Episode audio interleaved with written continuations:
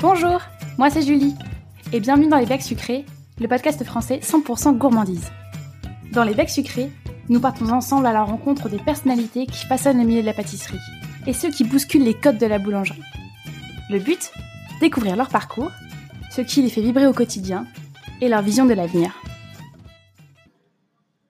Aujourd'hui, nous poussons une nouvelle porte dans les bacs sucrés, celle du design culinaire. Je t'imagine déjà froncer les sourcils. Mais qu'est-ce que c'est? Voici tout l'enjeu de l'échange que je m'apprête à avoir avec Suna Verguet, designer culinaire installée à Strasbourg.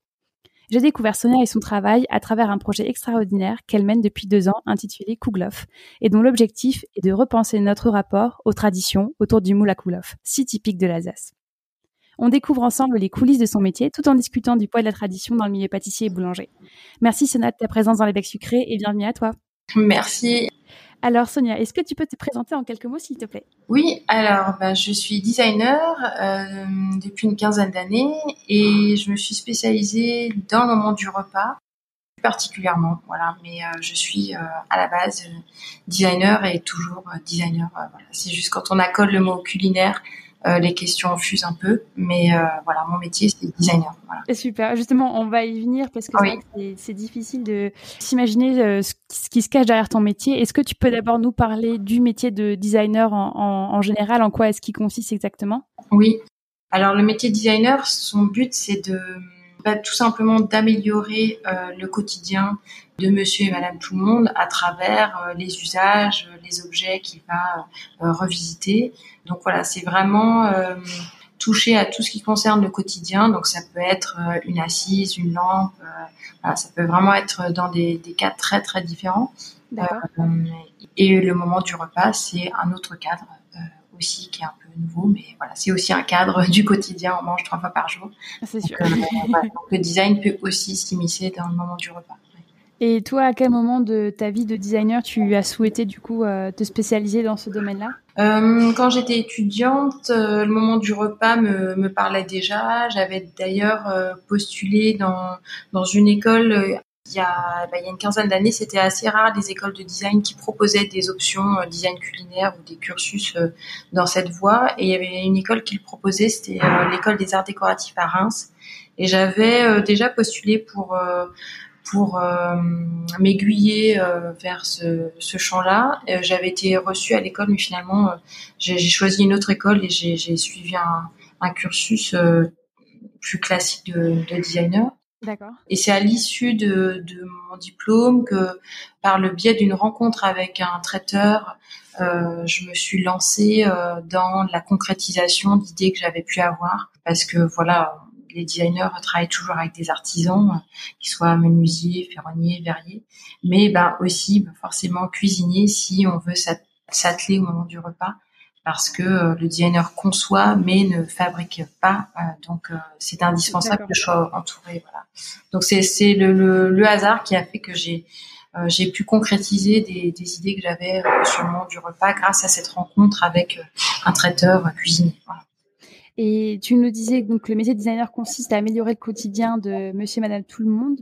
Quand on applique ça concrètement à la cuisine, quel forme est-ce que ça peut prendre du coup? Bah, Ça peut prendre euh, des formes très diverses. Alors ça peut euh, euh, justement être repenser la forme d'un mets, d'un plat. Par exemple, un des aliments les plus les plus mangés quand on pense à l'industrie alimentaire, c'est en, Europe, c'est la saucisse. Et il y a une designer, Caroline Nebin, qui a essayer justement de faire en sorte que cette saucisse euh, soit euh, soit plus soucieuse de notre environnement parce que quand je dis améliorer le quotidien mais c'est améliorer pas seulement en termes de goût mais ça mm. peut être améliorer tout l'environnement euh, qui va toucher au moment du repas et donc ben voilà on, on sait aujourd'hui l'impact de ce que l'on mange sur notre écosystème et la planète. Et du coup, le designer peut, en changeant la forme euh, ou euh, justement une recette euh, d'un mets, euh, avoir un impact conséquent sur mm-hmm. sur la planète. Et du coup, quand on repense une saucisse et que on, on on va essayer de faire en sorte de remplacer euh, la grosse partie de viande qu'il y a dans la saucisse par des légumes, des fruits, des noix ou des insectes, eh ben on a un impact direct sur euh, sur l'écosystème tant on sait que euh, la viande aujourd'hui a un impact sur sur la planète. Donc voilà. D'accord. Est-ce que tu peux nous parler de, tes projets à toi, euh, des choses qui ont été vraiment particulièrement impactants? Alors ça peut aussi être des fois des, je parlais donc de la forme alimentaire, mais ça peut être aussi euh, quand on est designer culinaire, voilà, on peut aussi toucher à, à, des objets qui sont en lien avec le moment du repas. Euh, moi, j'ai repensé à un tout petit objet, par exemple, qui peut paraître anecdotique, mais c'est euh, la fève pour la galette des rois quand on pose la question aux enfants et qu'on leur demande qu'est-ce que c'est euh, la fève, euh, qu'est-ce que c'est une fève, euh, ils vont dire ah bah c'est le petit personnage que j'ai eu dans ma toilette, c'est la petite voiture, c'est la petite figurine, etc. Mais ils savent pas que finalement le mot fève c'est ce petit haricot aussi qu'on peut avoir et, dans l'histoire de la galette des rois. Et d'ailleurs, dans certaines régions, on le fait toujours, on mettait et on met une fève sèche dans, dans la galette. Donc moi, j'ai voulu réintroduire du sens dans ce tout tout petit objet, et réapprendre euh, aux enfants justement que bah, une fève, bah, c'est ce petit haricot. Et, euh, et j'ai tout simplement euh, refait des fèves en forme de fèves. J'ai moulé des vraies fèves achetées sur un marché. Et, et on retrouve ce, ce, tout petit objet-là qui fait sens dans, dans la galette. Quand je disais réintroduire du sens et améliorer le quotidien justement de Monsieur et Madame tout le monde, bah, c'est aussi en, bah, voilà, en réintroduisant du sens dans le moment du repas et euh, les objets qui y sont liés peuvent y contribuer. Et connaître l'histoire aussi des choses, c'est intéressant. Pour moi, avoir une petite figurine euh, dans la, la galette des rois, ça n'a pas de sens avec souvent il y a le, nom de la marque du, du boulanger ou de la pâtisserie où on a été. Euh, c'est pas indispensable d'avoir ça sur un objet, ça prend du temps de le faire et du coup ça n'apporte rien aussi. Et voilà, comment est-ce que les, objets ou tout ce qui nous entoure peut nous enrichir en nous apportant euh, du sens Ça, c'est aussi euh, euh, très fort dans, dans ma démarche. On sent quand tu nous parles un petit peu cet, cet aspect pédagogique que tu cherches à transmettre, notamment t'évoquer donc tout le travail effectué auprès des enfants pour les réintroduire au, au, sens du mot fève. je sais que tu as publié un livre qui s'appelle Initiation au design culinaire en 2015. Est-ce que justement tu peux nous parler un petit peu de, de ton approche pour bah, sensibiliser les gens au design culinaire? Oui, c'est vrai que c'est alors c'est un peu une niche, le design qui, qui rentre dans le moment du repas, voilà, ça, ça se fait pas depuis très longtemps. Et d'ailleurs, ça reste assez confidentiel euh, encore aujourd'hui, même si euh, des écoles forment euh, des designers à, à, ces champs-là et qu'on remarque des designers un peu dans le monde entier qui, qui, qui questionnent ce moment du repas.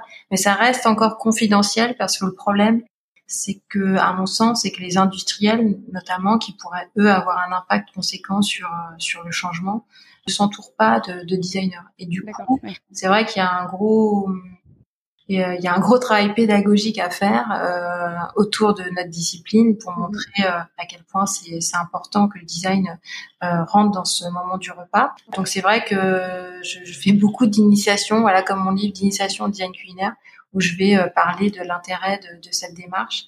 je pense aussi que c'est voilà en France on a une méconnaissance de de, de ce que c'est le design. Donc quand on le, va le, la coller à culinaire, c'est encore plus bizarre, mhm. euh, surtout en France où le poids de la, justement de la gastronomie est très fort. Euh, on a une culture euh, culinaire très forte en France. Hein, on est reconnu dans le monde entier pour être euh, de, des gastronomes extraordinaires. Donc, quand le design s'immisce dans le moment du repas, ça peut même paraître malvenu et, et, pas très voilà, un peu saugrenu, bizarre, euh, on comprend pas trop l'intérêt de, de, la démarche. Donc euh, voilà, il y a beaucoup de, de travail à faire ouais, pour, euh, pour expliquer l'intérêt. Est-ce qu'il existe un pays au monde qui est vraiment extrêmement avancé dans ce domaine-là? Euh, alors, aux Pays-Bas et en Italie, il euh, y, a, y, a, des choses un peu plus conséquentes qui, qui, voient le jour, mais ça reste encore aussi confidentiel. Mais ils ont une culture déjà du design beaucoup plus avancée que la nôtre. Donc, euh, je pense que c'est un peu naturel que chez eux, ça soit un peu plus développé. Mais euh, toutefois, euh, ça ça prend pas un essor non plus énorme. Donc, il y a encore du chemin à parcourir. D'accord. Et est-ce que tu peux évoquer avec nous les difficultés que tu rencontres toi quand tu cherches du coup à associer design et cuisine? Quelles sont les contraintes auxquelles tu dois faire face? Alors déjà, euh, il faut, euh, eh ben, il faut convaincre les artisans avec qui je peux travailler de l'intérêt de la démarche, euh, parce qu'elle n'est pas, euh, elle est pas euh, évidente. Dans la formation en France, des cuisiniers, des boulangers, des pâtissiers, il y a une formation très technique. la formation, elle est très technique en fait, mais elle est jamais justement artistique. On va jamais dans la formation, très très rarement ouvrir un peu l'imaginaire des, des, étudiants qui sont en train de se former. Donc en France, voilà, les, la formation elle est courte, elle est très technique. Hein. Si on est, on, fait un CAP pâtissier, ben on va passer par toutes les bases de la pâtisserie, mais on va jamais avoir dans l'enseignement l'idée de permettre à la personne qui est en train de se former euh, l'idée de lui lui dire écoute là maintenant tu as les bases je vais dire n'importe quoi pour faire la meilleure crème pâtissière mais euh, qu'est-ce que toi tu veux en faire? Qu'est-ce que tu veux mettre de toi dedans? Qu'est-ce que toi tu veux raconter avec cette matière première euh, magnifique voilà ça je pense que c'est dans la, la formation qu'il y a un manque déjà sur cette ouverture qu'on mhm. pourrait donner à ces personnes-là et du coup nous en tant que designer ben on vient aussi pour pour dire bah voilà, moi je viens vers vous parce que euh, vous faites euh, peut-être la même chose que votre voisin. Dans une rue, il y a plusieurs pâtisseries. Euh, certes, la crème pâtissière elle est meilleure peut-être chez l'autre ou un peu moins bonne là-bas, mais parce que ça c'est dans le choix des matières premières. Mais foncièrement, il n'y a, y a pas d'implication personnelle dans le travail. Et c'est intéressant pour nous en tant que designer d'inculquer ça aussi, de dire voilà comment est-ce qu'on peut raconter aussi quelque chose de personnel à travers le, travail qu'on est en train de faire là.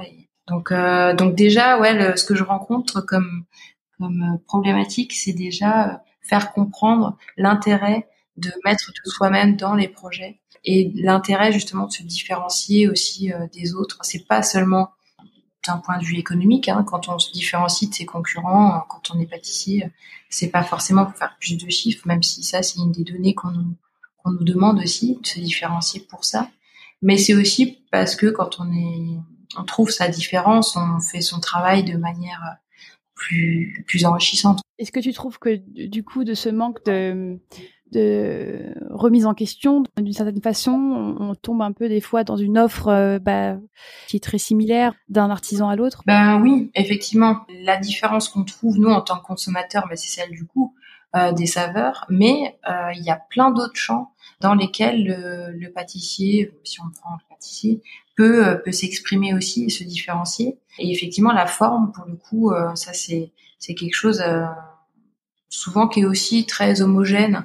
C'est pas un, endroit où le, le, pâtissier va se différencier et justement le le designer peut, peut l'aider euh, dans ce sens. Euh, les formes que l'on mange, on les questionne pas. On, on se pose jamais la question de l'éclair. L'éclair, par exemple, elle est toute droite. Ça s'appelle éclair. Ça, j'ai fait un atelier avec des enfants il y a pas longtemps. Ils m'ont dit c'est bizarre, l'éclair, ça s'appelle éclair, mais ça n'a pas la forme d'un éclair dans le ciel. Euh, vous savez, comme quand on dessine, dessine éclair. Et euh, il y a une, une designer, Delphine Huguet, qui a fait une éclair en forme d'éclair justement, et c'est très drôle. Alors c'est bien sûr pour des raisons pratiques, euh, c'est plus simple de faire un éclair tout droit qu'un éclair euh, en zigzag. Euh, mais voilà, c'est vrai. En tout cas, on, on questionne jamais vraiment la forme de ce que l'on mange. Et pourtant, elle a une histoire. Il y a forcément quelqu'un à un moment donné qui a inventé l'éclair, l'opéra, la forêt noire. Mais depuis qu'on les qu'on les connaît, la forme n'évolue pas.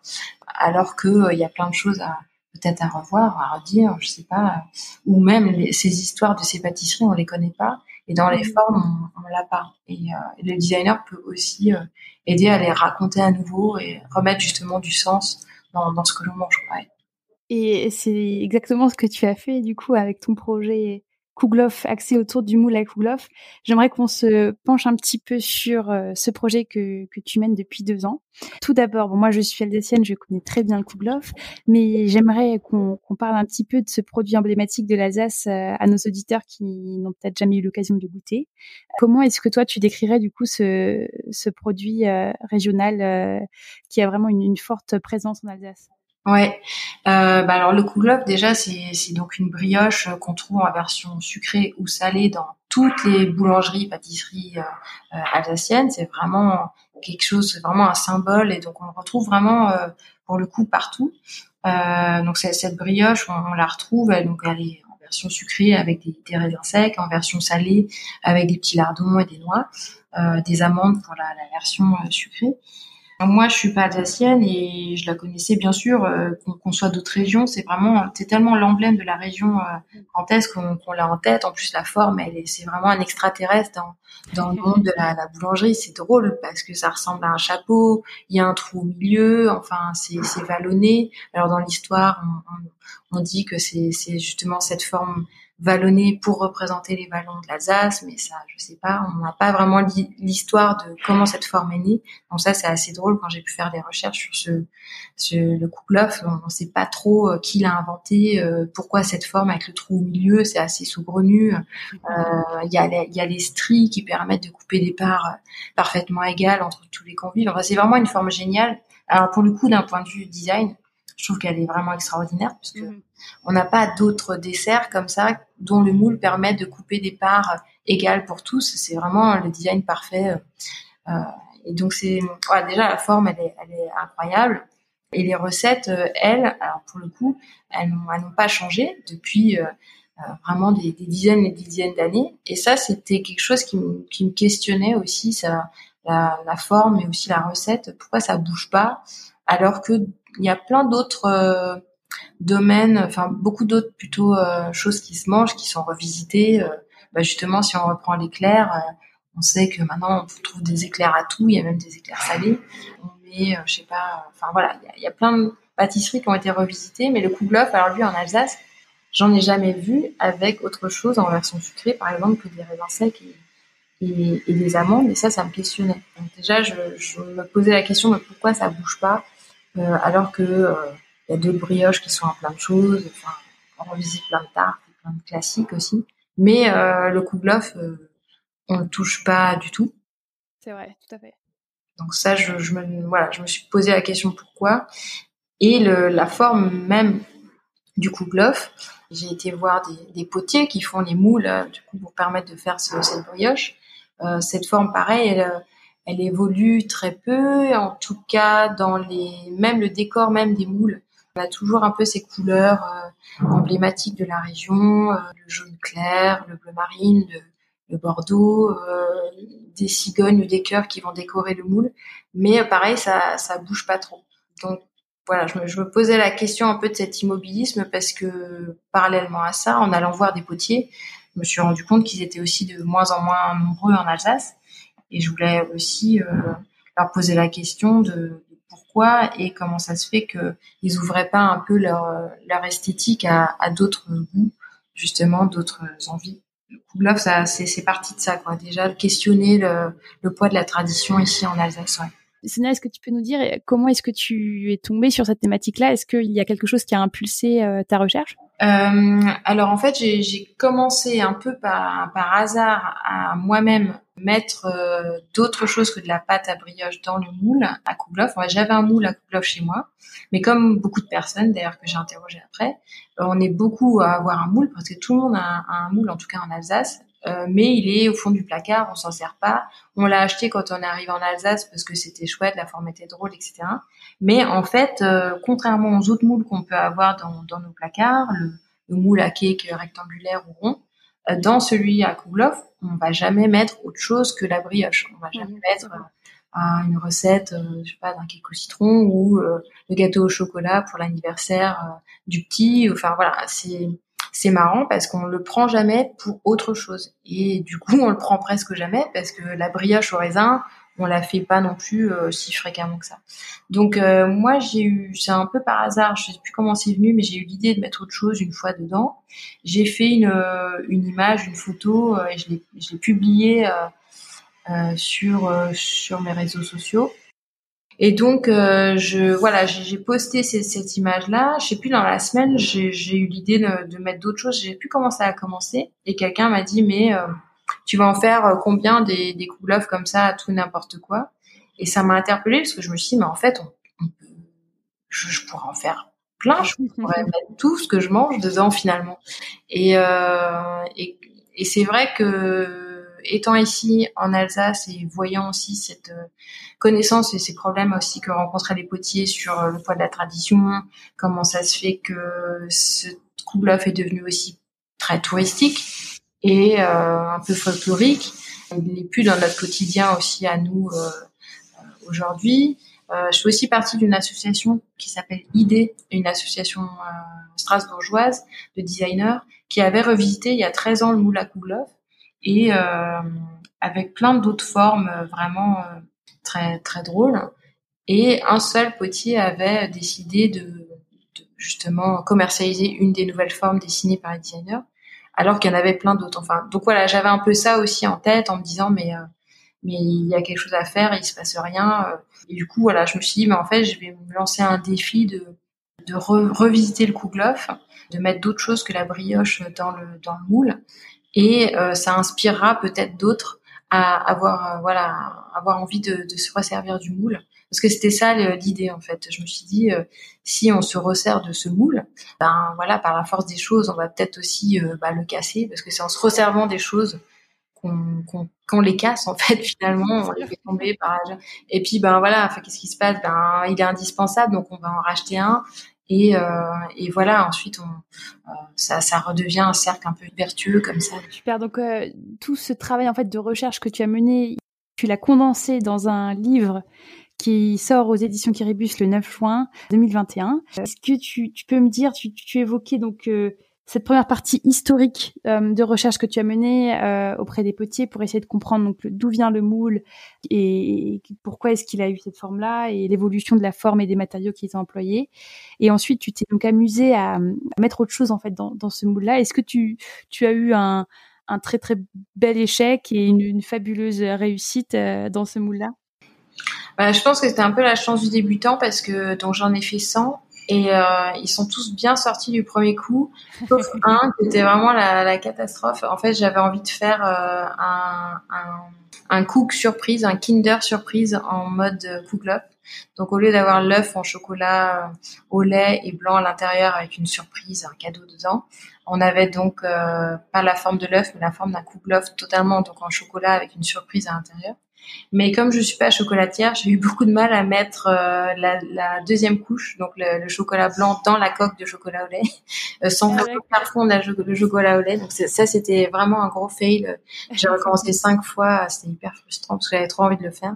Mais euh, mais non, en fait, j'ai eu assez de chance parce que tout est, est, bien sorti. Donc, je les ai fait des 100 chez moi un été et je les prenais en photo dans la foulée.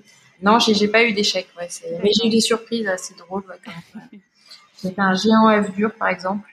Euh, j'ai mis plein d'œufs dans un moule. Et euh, quand vous démoulez, bah, vous avez un œuf dur euh, géant en forme de et, et, justement, tu as fait le choix de ne pas mettre de recettes dans ton livre Kouglof. Est-ce que tu peux nous parler de, de cette décision-là? Mmh Oui, bah, c'est vrai qu'en discutant avec la maison d'édition, à un moment, bah, c'est poser la question de, de, mettre une recette, parce que c'est quand même un livre, et ça pouvait euh, créer des envies, voilà, euh, de, de, justement refaire des et ça c'était chouette.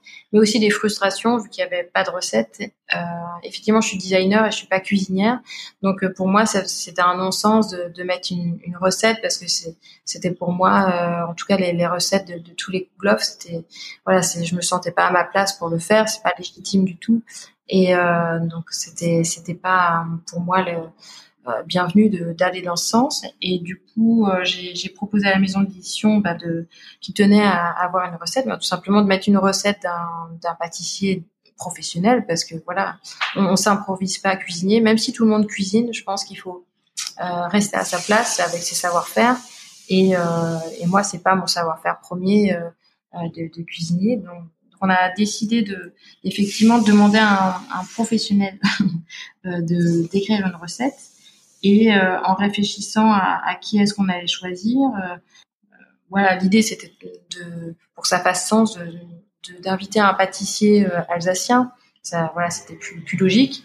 Et, on a pensé à Pierre Hermé pour, pour faire revisiter lui aussi un, un coup de parce que Pierre Hermé donc est alsacien. Et il a accepté euh, avec plaisir de, de, le faire. Et c'était, bah c'était, c'était chouette. Moi, j'étais très contente parce que ce livre, pour moi, c'était un livre donc euh, à destination du grand public, mais c'était important aussi pour moi que les professionnels euh, le regardent pour justement euh, questionner leur propre pratique aussi à eux et le, poids aussi de leur apprentissage et de la tradition et comment est-ce que eux se, se, comment est-ce qu'ils géraient ça aussi dans leur quotidien. Et du coup, j'étais très contente qu'il accepte de de jouer le jeu et qu'il apprécie aussi le projet pour ça justement, euh, pour cet angle-là.